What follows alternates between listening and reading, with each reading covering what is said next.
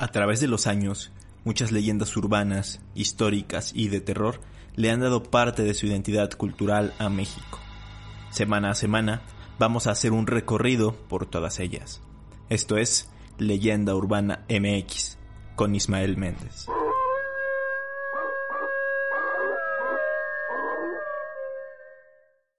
¿Qué tal? Bienvenidos a Leyenda Urbana Podcast un gusto saludarlos por cuarta semana consecutiva. Ya estamos cerca de cumplir un mes, el primer mes con este proyecto, acá en Spotify y YouTube. Me alegra que a muchos les esté gustando el formato, así que va para largo esto de que nada más escuchen mi voz.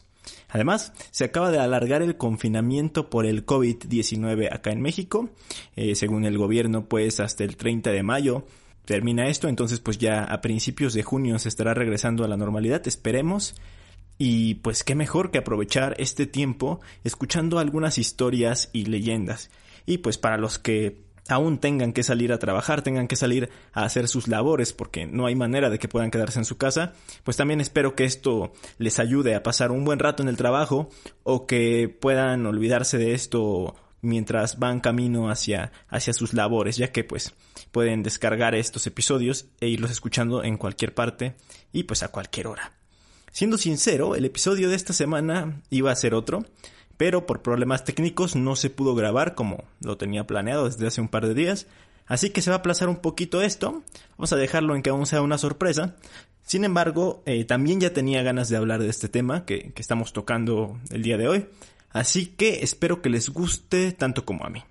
Antes de entrar de lleno al tema, y como en cada ocasión, les recuerdo todas mis redes sociales y pues todos los canales en los que pueden em, ser parte de Leyenda Urbana Podcast. En Spotify y YouTube y también en Facebook me encuentran este proyecto como Leyenda Urbana MX y en Instagram y Twitter me encuentran a mí como Ismael Saek. Ahí publico cosas un poquito más de, de mi día a día, no tanto enfocadas eh, a esto, al canal y al perfil de acá.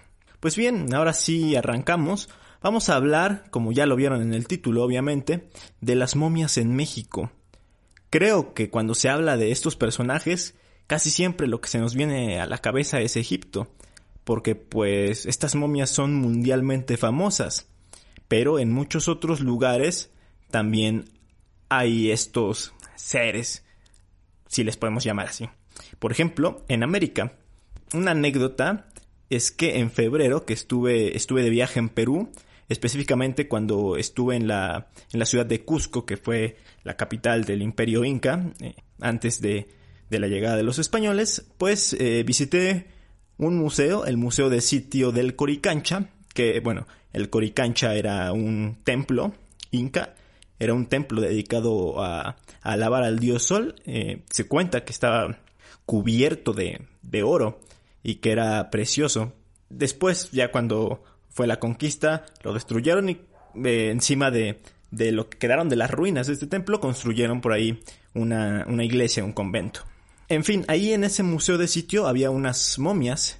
En la tradición de, de estas eh, personas sudamericanas enterraban a sus muertos en posición fetal, luego los ponían en una especie de valija o de jarrones y así los enterraban. Esto porque según su cosmovisión los regresaban a la tierra. Y de hecho, más allá de esta zona se han encontrado muchísimas otras momias incas, sobre todo en la zona de la cordillera de los Andes, además de Perú, en Argentina y Chile, porque recordemos que, pues, el imperio inca no solamente fue en Perú, sino que abarcó el norte de Argentina, igual una parte de Chile, también eh, Bolivia y eh, me parece que, Colombia, ya yéndose hacia el norte, también ahí estaba el, imperio inca, que fue gigantesco.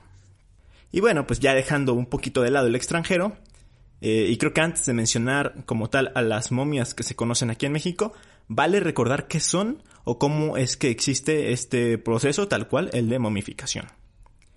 Se denomina ah, momia al cadáver de un ser humano que mediante embalsamiento o por circunstancias naturales se ha mantenido en aceptable estado de conservación del cuerpo, muchísimo tiempo después de la muerte.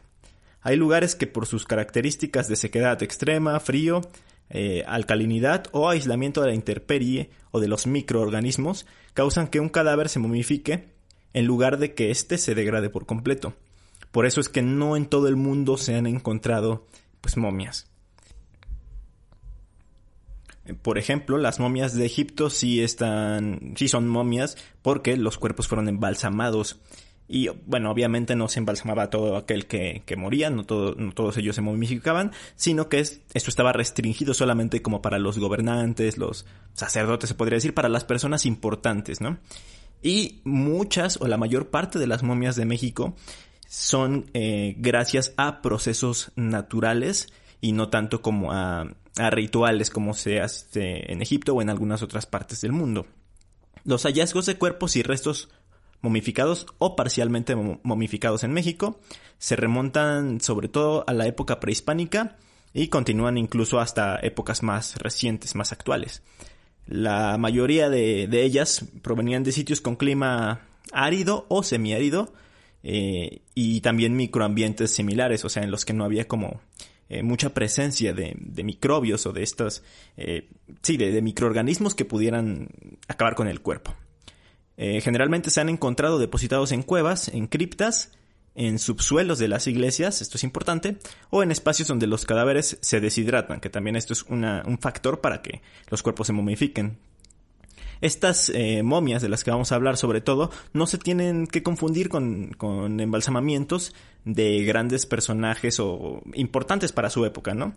Que eran pues arzobispos, reyes, eh, más bien virreyes, eh, que estuvieron pues por aquí en la época de la colonia, en el virreinato, y que se hacían estos procesos con el fin de trasladarlos a Europa.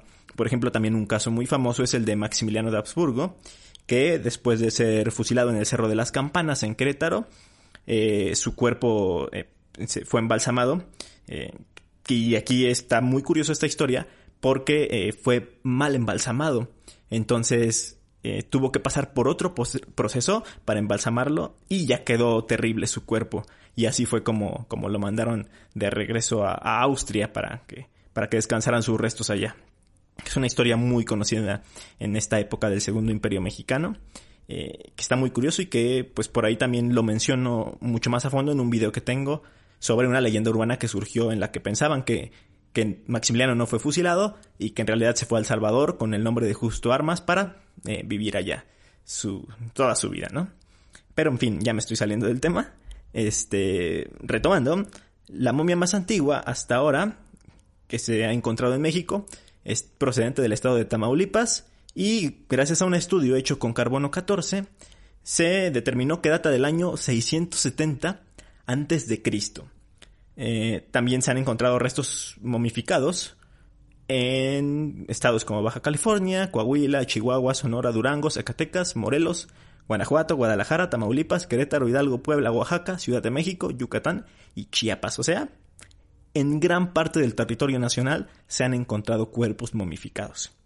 Ahora bien, siempre que se habla de momias en nuestro país, todos recordamos, indudablemente, en primera instancia a las momias de Guanajuato, pero, como les mencioné antes, han encontrado muchas más y pues vamos a, hablar de algunas que han causado revuelo en su época y que obviamente pues vale la pena mencionar. ¿Cómo te enteraste de esto, Santo? ¿Enterarme? ¿Qué va? El señor González y yo nos dirigíamos a San Luis, pero decidimos quedarnos aquí en el Hotel Real de Minas. Pero al llegar al acueducto, esas horribles momias atacaron al santo. Y pensar que yo creía que todo esto era una leyenda de mi antepasado. Bueno, señor González, vamos a dormir. Ay. Y a propósito de dormir, vamos por Lina y Julio. Si ya despertaron, deben estar aterrados. Tienes razón, vamos, vamos. Por sentido común, por lógica, vamos a empezar con las momias de Guanajuato. Para refrescarles la memoria o para que aquellos despistados que no las conocen sepan de su existencia. Las momias de Guanajuato son un conjunto de más de 100 cadáveres. Eh, de hecho, en la página de internet del Museo de las Momias de Guanajuato se dice que son exactamente 111 cadáveres que fueron conservados por causas naturales y fueron descubiertos en el siglo XIX en Guanajuato, que pues es una ciudad del centro de México. La historia es que en la década de 1860 la ciudad de Guanajuato afrontó un problema bastante grave y es que su cementerio estaba alcanzando su máxima capacidad. Sobre todo porque también hubo como muchas muertes por el cólera, entonces tuvieron que enterrar muchísimos cadáveres y estaba rebosando el cementerio. Lo que se decidió por parte del gobierno fue que se impondría una tasa a los parientes de los individuos enterrados en el cementerio. Esta tasa se cobró desde 1865 hasta más o menos 1958. El importe eh, al inicio era pues un total de 170 pesos, la verdad es que era mucho para la época. Se podía hacer en un solo pago o en una cuota de 50 pesos mensuales durante, durante tres años. Después de que se pagaba esta tasa, las autoridades dejaban pues al, al difunto en su lugar, no, no molestaban su descanso eterno. En caso de no hacerlo, pues la consecuencia era que tenía que hacerse la exhumación del cadáver de su tumba, para que pues ese, ese espacio, ese lugar, lo pudieran ocupar eh, otros cuerpos y, pues así este garantizar que no que cupieran no eh, todas las personas que fallecían. Eh, por desgracia pues en ese entonces la pobreza era mucho más grande. Entonces la mayoría de la gente no podía permitirse pagar la tasa o hay algunos que sencillamente dijeron no no, no te voy a pagar no a consecuencia de esto el 90% de las tumbas fueron desalojadas con el paso del tiempo no fue tal cual de una vez sino que eh, pasaba, el tiempo y iban sacando estas, pero se, calcula que fue el 90% de las tumbas. El primer cadáver en ser retirado fue el de un médico francés llamado Remigno Leroy. Eh, al ser un médico extranjero, cuando murió, pues estaba de visita aquí en, México, y es muy probable que las autoridades no consiguieran ponerse en contacto con sus familiares para informarles del nuevo sistema de tasas. Entonces, su cadáver fue el primero en ser retirado de su tumba para asombro de todos, cuando el cuerpo de este médico francés fue exhumado el 9 de junio de 1865, se descubrió que se encontraba bastante bien conservado. A medida que se iban desenterrando más cadáveres, fueron encontrando más momias de este tipo. Las autoridades de Guanajuato se vieron obligadas a plantearse qué hacer con ellas, pues porque ellos esperaban encontrar simplemente restos, ¿no? Huesos. Y su sorpresa es que encontraban los cuerpos completos y bastante bien conservados. Entonces, lo que se decidió fue que las momias serían realojadas en, en una especie de osario situado en el subsuelo del cementerio. Y ya en el caso de que sus parientes eh, acabaran pagando la tasa, se les permitiría reclamar los restos de sus seres queridos para enterrarlos de nuevo. Parece ser que muy pocos pagaron esta tasa y pues también, además de que el cementerio se iba llenando de cadáveres, eh, también el osario se fue llenando de momias. Lo curioso de este caso es que se empezó a correr la voz de que había una especie de almacén de momias.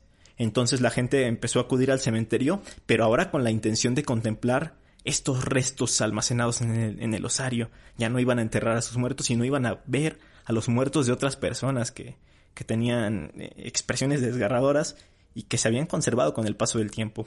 Los trabajadores del cementerio no se vieron tontos, entonces ocuparon este interés como una oportunidad para conseguir algunos ingresos extra, comenzaron a cobrar pequeñas cantidades a la gente que deseaba acceder al osario para poder ver a las momias, y fue así como fue surgiendo el Museo de las Momias de Guanajuato.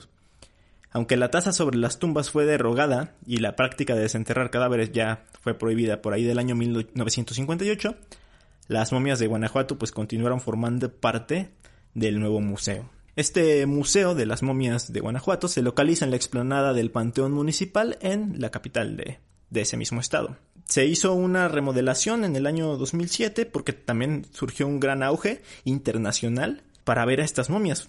Pues son un gran atractivo turístico. De hecho, es de los atractivos turísticos creo que más grandes y más importantes del estado de Guanajuato.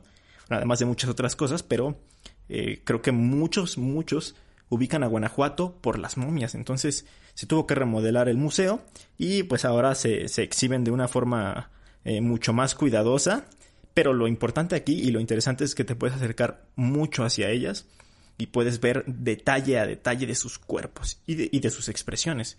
Porque es una de las cosas que más causan curiosidad o morbo, ¿no? Ver estos como caras con, con, con esas expresiones tan, tan intensas, tan desgarradoras, pues creo que es uno de los mayores atractivos.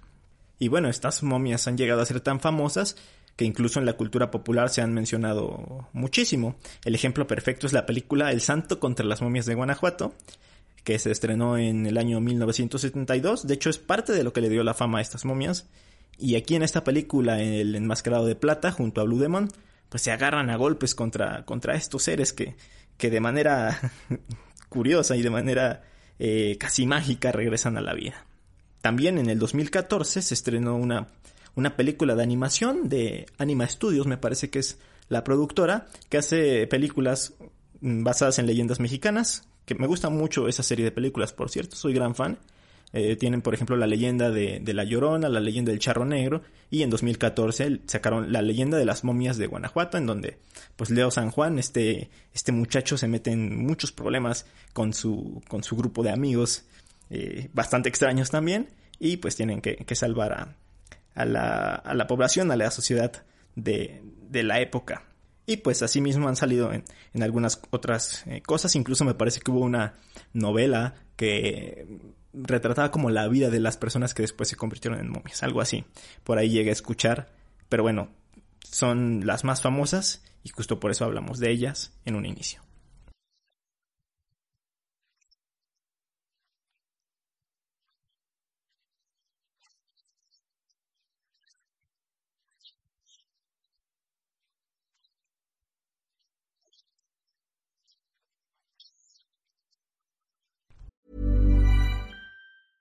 Spring is my favorite time to start a new workout routine. With the weather warming up, it feels easier to get into the rhythm of things. Whether you have 20 minutes or an hour for a Pilates class or outdoor guided walk, Peloton has everything you need to help you get going. Get a head start on summer with Peloton at onepeloton.com. Hey, I'm Ryan Reynolds. At Mint Mobile, we like to do the opposite of what Big Wireless does. They charge you a lot we charge you a little. So naturally, when they announced they'd be raising their prices due to inflation, we decided to deflate our prices due to not hating you. That's right. We're cutting the price of Mint Unlimited from $30 a month to just $15 a month. Give it a try at mintmobile.com slash switch. $45 up front for three months plus taxes and fees. Promo for new customers for limited time. Unlimited more than 40 gigabytes per month. Slows. Full terms at mintmobile.com. De estas momias hablé hace muy poco en un video que grabé junto a mis colegas youtuberos de Apatín por México y son las momias de San Ángel. San Ángel es un lugar muy bonito, es una zona muy bonita que se ubica al sur de la Ciudad de México. Sus calles están empedradas, hay muchísimos sitios de interés. Por allí también está eh, el estudio que era de Diego Rivera. Y bueno, hay muchas cosas, está precioso el lugar. Ahí se encuentra el ex convento del Carmen, que fue un convento construido por Fran Andrés de San Miguel entre 1615 y 1626. Este pertenecía a la Orden de los Carmelitas Descalzos, quienes llegaron a la Nueva España por ahí de, de septiembre de 1585, esto como parte de la evangelización. El arquitecto se inspiró en su construcción en modelos clásicos del Renacimiento italiano. Esta construcción abarcó un colegio y un monasterio para hombres. Eh, los dominios de este lugar se situaban desde Chimalistac hasta San Jacinto, por donde pasaban los ríos Chico y Magdalena. Esto de hecho fue como parte para que hubiera prosperidad en la zona y se instalaran como, como la gente que buscaba más tranquilidad que en la parte, en la zona centro de, de la Ciudad de México. Este convento, ex convento, actualmente es un museo donde se hacen muestras temporales y exposiciones permanentes. o sea, tal cual el museo es de arte sacro, novohispano, y pues las mejores piezas que ahí se exhiben son herencia de los carmelitas. Y pues hay eh, obras de artistas de la época como Cristóbal de Villalpando, Juan Correa o Miguel Cabrera. Lo más curioso o el atractivo principal del museo es que hay una sala en la que bajas por una escalera bastante estrecha y llegas a una capilla mortuoria. Cuando el convento estaba habitado por los carmelitas, usaban esta capilla mortuoria para poner las criptas donde enterraban a los frailes del colegio. Eh, y también para, las personas que donaban, también tenían derecho a, poder tener sus restos ahí, digamos. Eh, ya después los huesos los llevaban al osario y también ahí mismo se hacían las misas de cuerpo presente y se hacían ritos fúnebres. Actualmente, pues en el museo, en esa parte, en esa capilla mortuoria, hay 12 momias en eterno descanso, acomodadas en 12 féretros. Según el Instituto Nacional de Antropología e Historia, estas osamentas datan del siglo XVII el capitán Juan de Ortega y Valdivia adquirió una cripta para él y su familia, pues en uno de los monasterios arquitectónicamente más bonitos de la Ciudad de México, y él nunca pensó que pasaría a la posteridad gracias a un proceso natural de momificación.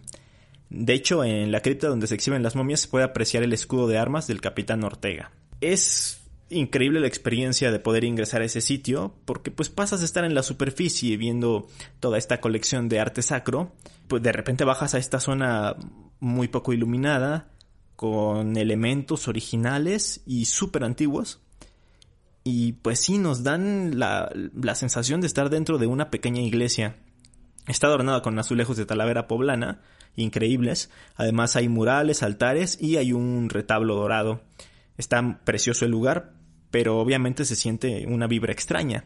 Están como en la parte de los féretros, están acostados y te puedes acercar a ver estas, eh, estas personas que sufrieron este proceso de momificación y que quizá no hayan tenido un descanso eterno por, por esta situación. Es curioso también que los visitantes cuando entran en esta parte eh, lo hacen con bastante respeto y se escucha muchísimo silencio. De verdad, casi todos los que van en grupo, en familia, con alguien más, digamos que charlan poco, ah, no hablan mucho, se quedan como, no sé si sea este tema del respeto, o que están tan impresionados por ver a estas momias que no les sale ninguna palabra como para poder comentarlo, y solo es hasta que, que regresan a la superficie. La historia de cómo encontraron estas momias es bastante curiosa y me gusta mucho, porque data de la Revolución Mexicana.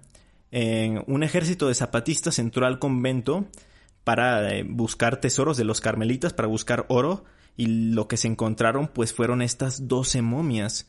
No se sabe exactamente en qué parte del convento las encontraron, de hecho yo cuando estuve por ahí grabando, em, le pregunté a, uno de los, de los guardias, de los guías, que si justamente ahí en la capilla se habían encontrado los restos, las momias, y me dijo que no, que en realidad no se sabía, solo que fueron descubiertas y pues obviamente las dejaron ahí, no querían llevarse los cadáveres momificados, lo que querían era oro, eran tesoros, y ya después fueron encontrados y fueron, empezaron a estudiar estos cuerpos.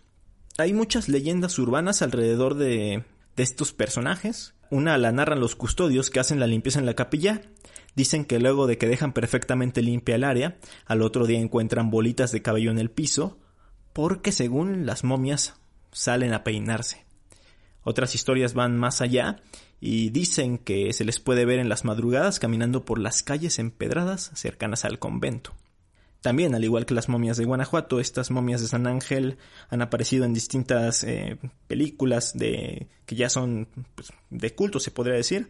Uno es eh, La tía Alejandra de Arturo Ripstein y otra película es Veneno para las hadas del señor Carlos Enrique Taguada, que es uno de mis directores favoritos y siempre que me preguntan sobre cine de terror, sobre las películas que me gustan a mí de suspenso de terror, indudablemente lo menciono a él porque me parece que es uno de los referentes más importantes.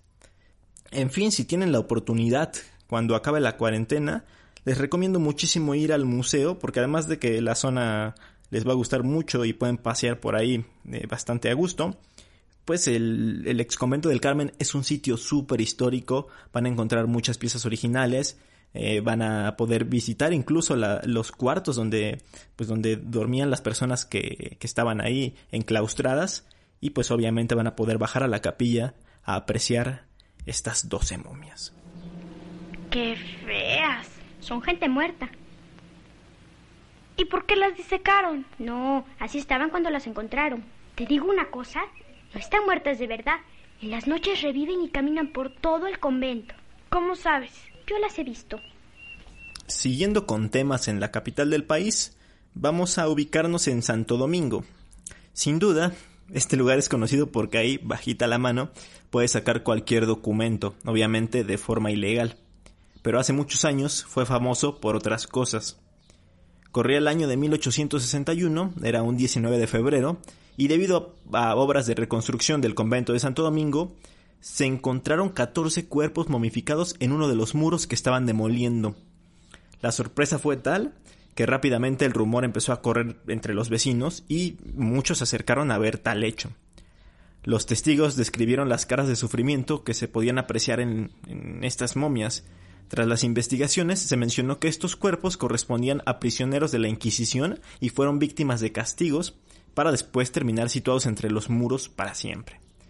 Recordemos que ahí, frente al templo de Santo Domingo, si es que han ido, en la esquina, que está entre las calles de República de Brasil y República de Venezuela, está el Palacio de la Escuela de Medicina, eh, actualmente es el, el, Museo de Medicina de México y en la época de la colonia este edificio funcionó como el Palacio de la Inquisición.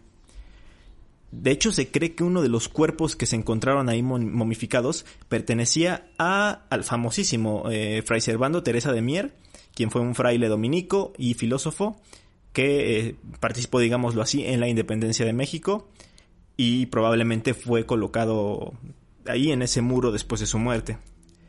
Luego del hallazgo, esto es un dato bastante curioso, la calle que corría al lado del convento comenzó a ser llamada Sepulcros de Santo Domingo. Sin embargo, pues ya pasados los años, ya en el gobierno de Álvaro Obregón se bautizó esta calle como República de Brasil. La mala noticia del descubrimiento de estas momias es que el gobierno, con una necesidad súper grave de recursos, lo que decidió fue vender los cadáveres solamente cuatro meses después de que se hallaron. Se lo vendieron a un empresario circense llamado Bernabé de la Parra y él se los llevó para mostrarlos como parte de sus atracciones eh, porque se la pasaba dando giras en Europa y en América.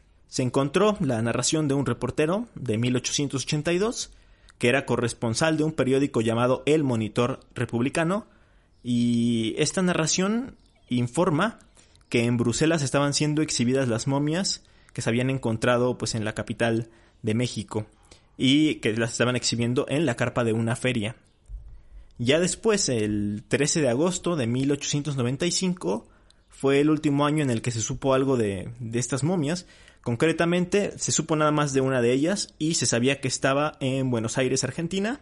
Jamás se pudo repatriar este cadáver y la historia desde ese entonces se quedó en el olvido, se fueron perdiendo y ya no se habló mucho más de estas momias. Es una lástima que las hayan vendido, porque a pesar de que son cadáveres y, tal, pues la verdad es que forman parte de la historia de México y sobre todo de una etapa bastante oscura porque datan de, de la colonia y fueron víctimas de la Inquisición. Entonces pudo haber sido un buen objeto de estudio y sobre todo también que ahí estaba el supuesto cadáver de Fray Servando Teresa de Mier, uno de los personajes históricos importantísimos en México. Entonces fue una verdadera tontería que hayan vendido estas momias, porque pues al parecer en otros países, tanto de Europa como de América, sí pudieron apreciarlas y sí pudieron saber de ellas hasta que pues se les perdió la pista lamentablemente. Nos vamos ahora a otro Santo Domingo, pero mucho más al norte, en el estado de Zacatecas, y este fue un descubrimiento digamos más reciente. Resulta que en diciembre del año 2009 fueron encontradas alrededor de 43 tumbas por albañiles y arqueólogos en el templo de Santo Domingo, esto cuando sus cimientos eran rehabilitados porque esta construcción que data del año 1749 estaba en grave peligro de derrumbarse. Este, de hecho, es el mayor hallazgo mortuorio que ha tenido lugar en Zacatecas. Durante varios meses de intenso trabajo arqueológico se extrajeron y se estudiaron los 22 cuerpos momificados que tal cual se encontraron ahí, de los cuales 16 eran niños, entre ellos un nonato de 6 meses de gestación.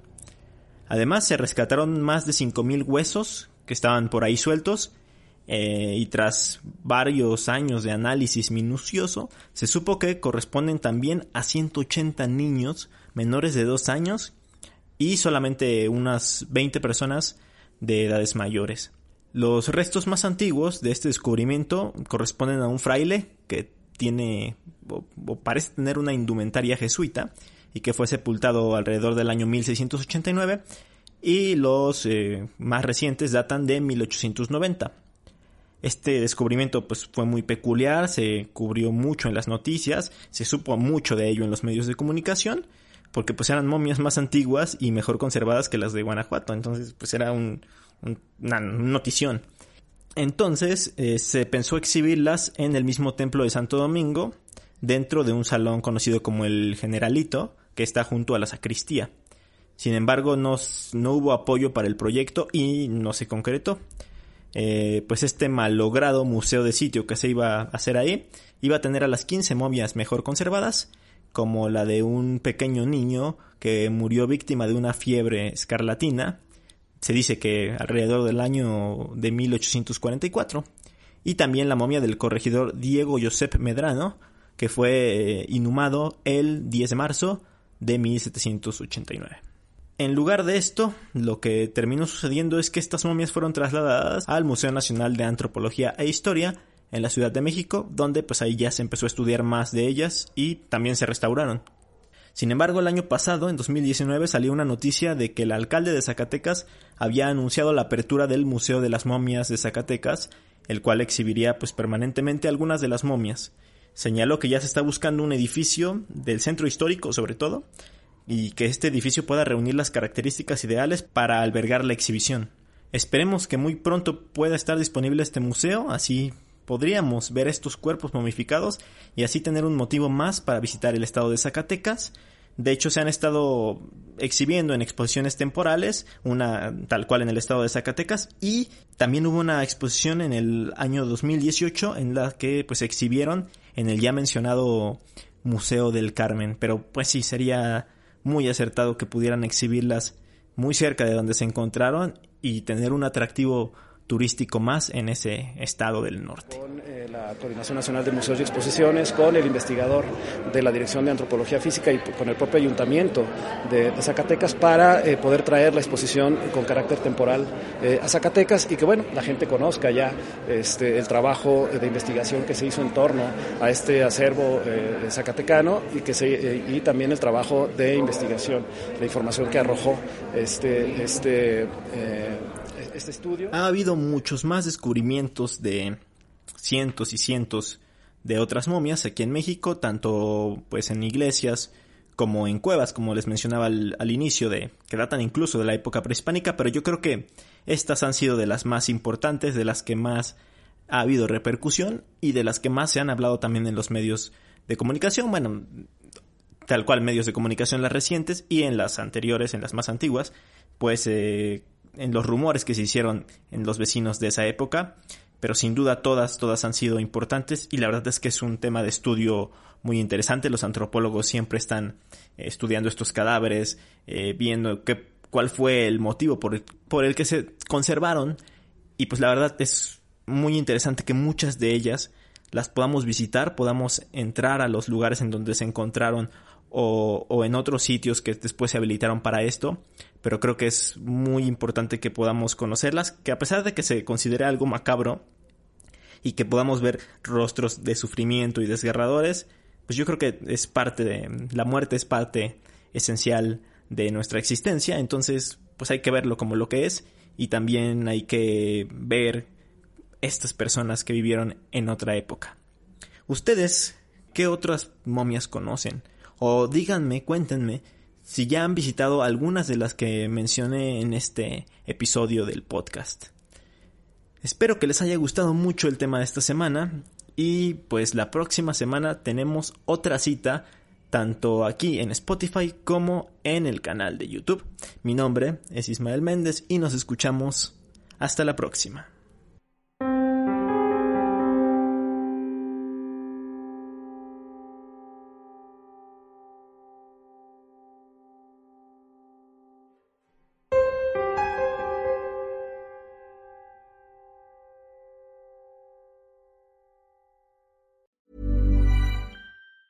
If you thought the only way to get a more defined jawline with natural looking results was through surgery, think again. Juvederm Volux XC is a non surgical injectable gel filler that improves moderate to severe loss of jawline definition and can help you achieve natural looking results with little downtime. Even better, this improved definition lasts up to one year with optimal treatment. No maintenance required. Improve jawline definition for a smooth, sculpted look with Juvederm Volux XC. For important safety information and to find a licensed specialist, visit juvederm.com. That's J U V E D E R M.com. Not for people with severe allergic reactions, allergies to lidocaine, or the proteins used in Juvederm. Common side effects include injection site redness, swelling, pain, tenderness, firmness, lumps, bumps, bruising, discoloration, or itching. There's a risk of unintentional injection into a blood vessel, which can cause vision abnormalities, blindness, stroke, temporary scabs, or scarring. Talk to a licensed specialist to find out if it's right for you.